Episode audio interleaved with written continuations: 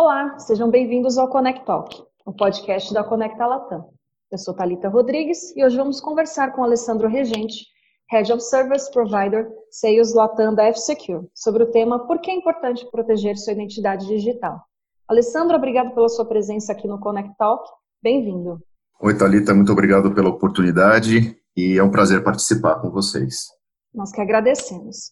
Alessandro, por que é tão importante proteger a identidade digital? Bem, em primeiro lugar, nós temos que entender o que é nossa identidade digital. Na vida real, nós somos reconhecidos e identificados a partir de diversos documentos, tais como RG, título de eleitor, passaporte, etc.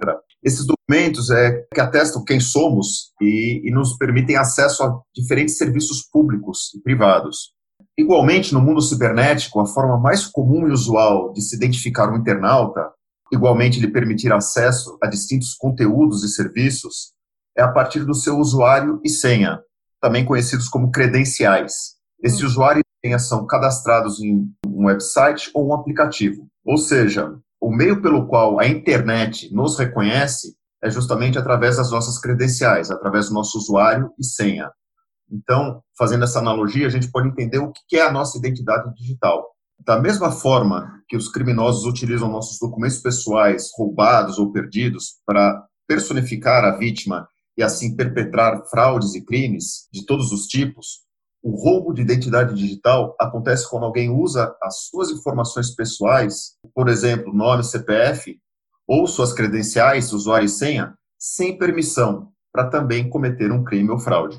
Certo. E quais são os riscos e as consequências de ter a identidade digital roubada, como você mencionou? Bem, eu acho que é justo dizer que todos nós né, já tem uma noção razoável sobre o que é um roubo de identidade digital. Mas eu acho importante citar um exemplo né, da vida real, porque o roubo de, digital si, de identidade digital em si pode ser muito complexo e existem muitas variáveis também em torno desse tema. Então, por exemplo, vou contar uma história que aconteceu com um dos nossos colegas aqui da F-Secure, um amigo nosso chamado Timo. O Timo trabalhou na, trabalhou na F-Secure por mais de 10 anos. Mais ou menos um ano e pouco atrás, ele, numa manhã de fim de semana, um sábado, o filho dele, de 6 anos, o acordou pedindo para ligar a Netflix, que ele gostaria de assistir a série dele, etc. Ah, o Timo, bem, como era cedo da manhã, continuou deitado e falou: não, pode ir lá e liga a Netflix, não tem problema nenhum.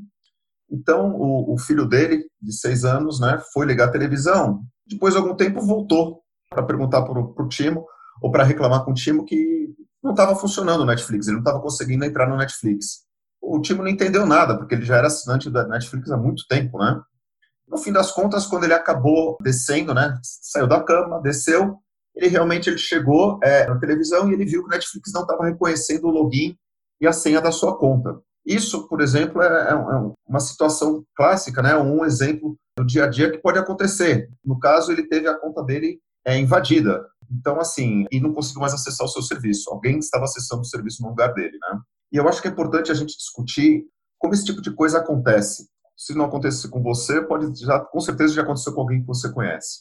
Então, o tipo sendo um profissional da área de, segurança digital, ele quis entender a fundo, né? O que, que aconteceu com a conta dele, como é que a conta dele tinha sido hackeada. Pesquisando, né, ele verificou que, na época, a senha que ele utilizou para Netflix era uma mesma senha antiga que ele tinha usado alguns anos atrás para acessar um outro serviço secundário, um serviço que, um aplicativo, alguma coisa que ele acessou uma vez só e nunca mais acessou depois, mas ele utilizou a mesma senha, ou uma senha muito parecida. Então, o que acontece? Depois, indo um pouco mais ainda a fundo, ele descobriu que esse outro aplicativo que ele tinha acessado, esse aplicativo secundário, alguma, coisa trivial que ele tinha feito, o provedor desse serviço teve um vazamento de informações na internet. E a senha dele tinha sido vazada. Ou seja, como ele utilizou a mesma senha para esse serviço secundário e uma senha muito parecida, ou a mesma, para se cadastrar na Netflix, esse vazamento permitiu que alguém invadisse e tomasse conta da conta dele no Netflix. A conclusão que a gente chega disso é que justamente o quê? As senhas fracas ou senhas repetidas, recicladas, são o caminho, o melhor caminho ou o caminho mais fácil para o roubo de identidade digital. E continuando nesse contexto de senha, como que você enxerga a importância das senhas?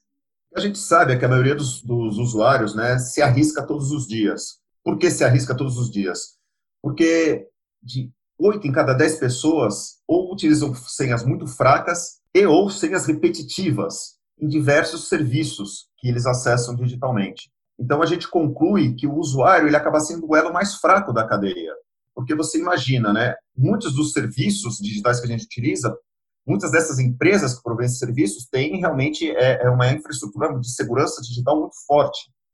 Porém, se o usuário em si utiliza uma senha fraca ou, ou uma senha repetida, é justamente é, esse ponto de fraqueza que vai ser explorado pelo criminoso. A gente fez uma, uma pesquisa recentemente, né, uma nova rodada de pesquisa em 12 países, sendo México e Brasil aqui na América Latina, e a gente descobriu alguns números bem interessantes, né? De todas as pessoas entrevistadas, o número médio de contas é, ou de serviços digitais por usuário é mais ou menos de 18. Cada pessoa tem, em média, 18 serviços cadastrados na internet. 41% dos entrevistados usam a mesma senha em vários sites. 59% utilizam senhas, usam a mesma senha com pequenas variações, colocando um, um algarismo diferente no começo ou no final. E 51% das pessoas responderam sim para a pergunta se você ou alguém da sua família já foi vítima de algum crime virtual ou crime digital. Então, por esse comportamento, a gente viu que, por exemplo, Brasil e México são os, dos países entrevistados são os campeões em crimes cibernéticos, o primeiro e o segundo lugar, respectivamente. Então, assim, o hábito né? As pessoas querem utilizar uma senha é, fácil e repetir essa senha porque é mais fácil de lembrar. Nesse momento, esses maus hábitos, vamos dizer assim, que estão aí, de certa forma, arraigados né, nos usuários, é que expõem justamente os seus dados na internet. A gente tem que pensar um pouquinho mais agora no contexto do roubo de identidade. Você pensa no seguinte, né? quando você vai acessar algum serviço de uma empresa ou comprar um produto online, você precisa abrir mão ou de compartilhar algumas das suas informações. Seja qual for o serviço, qual for o conteúdo, geralmente você tem que registrar alguma coisa nesse provedor de serviço. É muito difícil você é, usufruir de um serviço digital hoje sem algum tipo de registro. O nível de informação que você vai compartilhar ele é diferente de serviço a serviço, né, ou conteúdo a conteúdo. Então, serviços diferentes acabam demandando diferentes níveis de informação. Então, nem todos os serviços né, vão exigir toneladas de informações sobre os usuários finais. Então, nós podemos classificar diferentes provedores de serviço. Normalmente, eles solicitam que você crie o quê? Uma conta, um endereço de e-mail e uma senha. Mas, às vezes, além dessa conta e dessa senha, dessa conta de e-mail e dessa senha, eles também podem pedir um, um endereço residencial. E, em alguns casos, quando você paga para usufruir aquele serviço ou você faz uma compra online naquele provedor, você vai ter que colocar também um cartão de crédito ou algum tipo e mais algum tipo de informação financeira, como por exemplo seu CPF. O fato é que você é obrigado sempre a ter pelo menos uma senha e um endereço de e-mail cadastrado. Então, aquilo que eu falei anteriormente, algumas empresas, alguns provedores de serviços, eles realmente vão investir numa, numa infraestrutura mais forte de, de, proteção dos dados dos seus usuários. Então, por exemplo, o PayPal.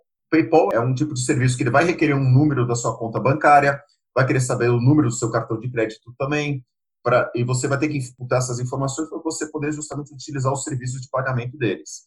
E eles oferecem até, é, por exemplo, algumas coisas como autenticação em dois fatores, ou seja, é um tipo de serviço que vem com um pouco mais de, de cuidado com a informação. Mas outros, outros tipos de serviços, por exemplo, você não, não tem essa necessidade ou você não tem essa facilidade ou outros mecanismos de proteção. Em suma, o que acontece? Você tem vários pedaços de informação flutuando na internet. O que, que você tem em comum em todos esses provedores de serviços ou nesses conteúdos? Todos eles demandam o quê? Um endereço, uma, as suas credenciais, um endereço de e-mail e uma senha. Se você tem uma conta bancária, um CPF em um serviço, se você tem um endereço residencial em outro serviço, e por aí vai, eles estão espalhados. Porém, o, o ponto de convergência sempre é o quê? Uma senha e o seu endereço de e-mail, certo? Então, o que acontece? Quando a gente ouve que os usuários finais, por exemplo, dizem, ah, eu não tenho problema nenhum se alguém invadir esse determinado, esse determinado serviço que eu utilizo, ou seja, por exemplo, ah, é um aplicativo para ver minha, poder dar minha opinião sobre determinado vinho, por exemplo. Não tem problema nenhum, porque não existe nenhuma informação crítica minha lá dentro. Então, se o cara quer ver o que eu escrevi sobre um vinho A, B ou C, pode ver, não tem problema nenhum. Aí que está o perigo, justamente. Por quê? Porque esse serviço é um serviço comum, vamos dizer assim, é uma, um, de valor restrito, né? É só, só tem o seu usuário e sua senha. Porém, é um serviço que também é um tipo de serviço que não existe uma proteção mais robusta, como um, um serviço de pagamento, como o PayPal, por exemplo, ou seja, é um serviço fatalmente é, que vai ser atacado pelos criminosos, porque os criminosos já sabem que vão ter mais facilidade para é, acessar ou hackear esse serviço, ou hackear essa base de usuários desse serviço. Lembrando que o ponto em comum, vários serviços que a gente tem na internet, é justamente o nosso usuário e senha. O criminoso ele vai atacar aquele serviço que ele, que ele enxerga com menor nível de proteção, porque a probabilidade, um usuário uma senha ali para fazer revisão de vinho, a probabilidade de ali de uma infraestrutura mais, mais consistente é menor. Ele ataca, ele consegue acessar os dados dos usuários daquele serviço. Ou seja, ele já tem a sua informação de e-mail. Ele vai ter uma das suas senhas. Como a probabilidade, pelo mau uso que a gente comentou anterior, é, pelo mau hábito que a gente. Como existe uma probabilidade até certo ponto alta de você repetir aquela mesma senha do seu, do seu aplicativo de análise de, de resenha de vinhos você utilizar aquela mesma senha no PayPal, o que, que ele vai fazer? Ele vai tentar justamente entrar na sua conta do PayPal, porque ele já tem o seu usuário, né, o seu e-mail, ele vai tentar usar a mesma senha ou uma variação daquela senha. E ele sabe que ele vai ter uma grande chance de conseguir acessar um serviço mais sensível ao usuário, que é um serviço de pagamento.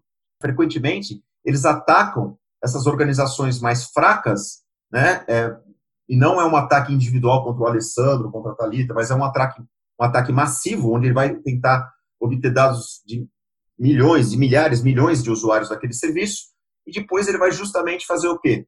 Pegar essas informações e com pequenas alterações nessa, nessa senha, ele vai tentar atacar o quê? Serviços mais é, sensíveis, como pagamento, serviços de compra online, onde tem seu cartão de crédito, e por aí vai. No exemplo que eu comentei lá do Timo, né, que ele não tinha é, conseguido acessar o Netflix dele, foi justamente isso que aconteceu. Ele utilizou a mesma senha num serviço secundário, não de tanta importância, como um serviço mais, vamos dizer assim, mais crítico para ele, como o Netflix. E foi a partir daí que os criminosos conseguiram é, roubar a identidade dele. O que a gente precisa criar no usuário é uma cultura de utilização de senha, de utilização e gerenciamento de senhas mais fortes. Porque esse problema de roubo de identidade não vai desaparecer da noite para o dia, porque é uma forma comum e usual, como eu comentei, de acessar serviços na internet. Certo, realmente bem impressionante. E você comentou agora sobre esses problemas, vamos falar um pouco de solução. Como que a Secure ajuda os seus parceiros a proteger esses usuários?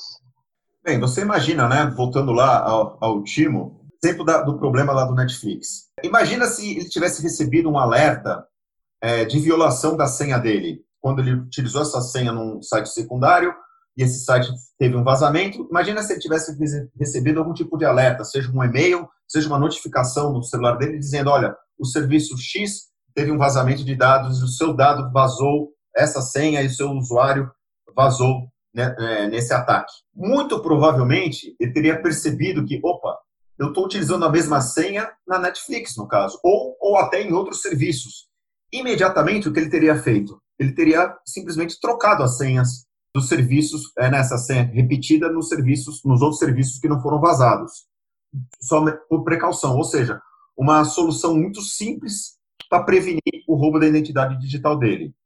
Agora, o problema é que o que acontece? Ele nunca teve consciência que as informações deles tinham sido parte de uma violação, em primeiro lugar. Portanto, ele não tinha nenhum motivo para alterar sua senha o que, que a gente quer? O que a F-Secure propõe? É justamente ajudar os nossos parceiros a proteger seus usuários, a evitar que as informações desses usuários façam parte de uma violação ou de um vazamento. Quando isso não é possível, porque já aconteceu um vazamento de algum serviço secundário ou de algum outro provedor de serviço, o que, que a gente faz? A gente é, é, tenta justamente avisar de forma proativa o nosso usuário final que, olha, sua informação pessoal foi violada e você pode estar em risco, portanto, faça alguma coisa a respeito disso. Ou seja, se, não, se houvesse, nesse caso, se houvesse algum alerta sobre a violação, ele já teria é, é, é, recebido um alerta, um, uma notificação, um alerta sobre esse problema. E você, utilizando o gerenciador de senhas, o que é um gerenciador de senhas? É um aplicativo que vai, te ajudar a você criar diferentes senhas, senhas robustas, né, com vários caracteres e diferentes tipos de caracteres para todos os serviços que você vai utilizar na internet. Você cadastra nesse gerenciador de senha e você só precisa lembrar o quê? De uma senha principal, da senha mestra para acessar esse gerenciador de senha, e ou utilizar sua própria digital ou é, nos, nos, aparelhos que permitem o reconhecimento facial para você acessar essas informações. No caso do F-Secure, além desse serviço de gerenciamento de senhas, você tá, a gente também oferece um serviço de monitoração dessas credenciais ou desses serviços. Ou seja, quando um cliente desse serviço ele tem a sua informação pessoal vazada, ele recebe uma notificação e um alerta. E aí ele pode simplesmente trocar a senha para ele poder prevenir o, o roubo da identidade dele. Tão simples quanto isso. Certo, bastante interessante essas informações, Alessandro. Obrigada por compartilhar com a gente e obrigada novamente pela sua presença. Eu que agradeço a oportunidade novamente e espero é, encontrar todos vocês aí no, próximo evento da Conecta Latam. Sim. Muito obrigado. E vamos, aproveitando que você comentou, estamos convidando a todos a participarem do nosso evento Telco Transformation Latam, que vai acontecer online de 25 a 27 de agosto, onde a F-Secure é patrocinadora ouro. Para maiores informações, visite a página da Conecta Latam. Obrigado por nos escutarem e até o próximo episódio.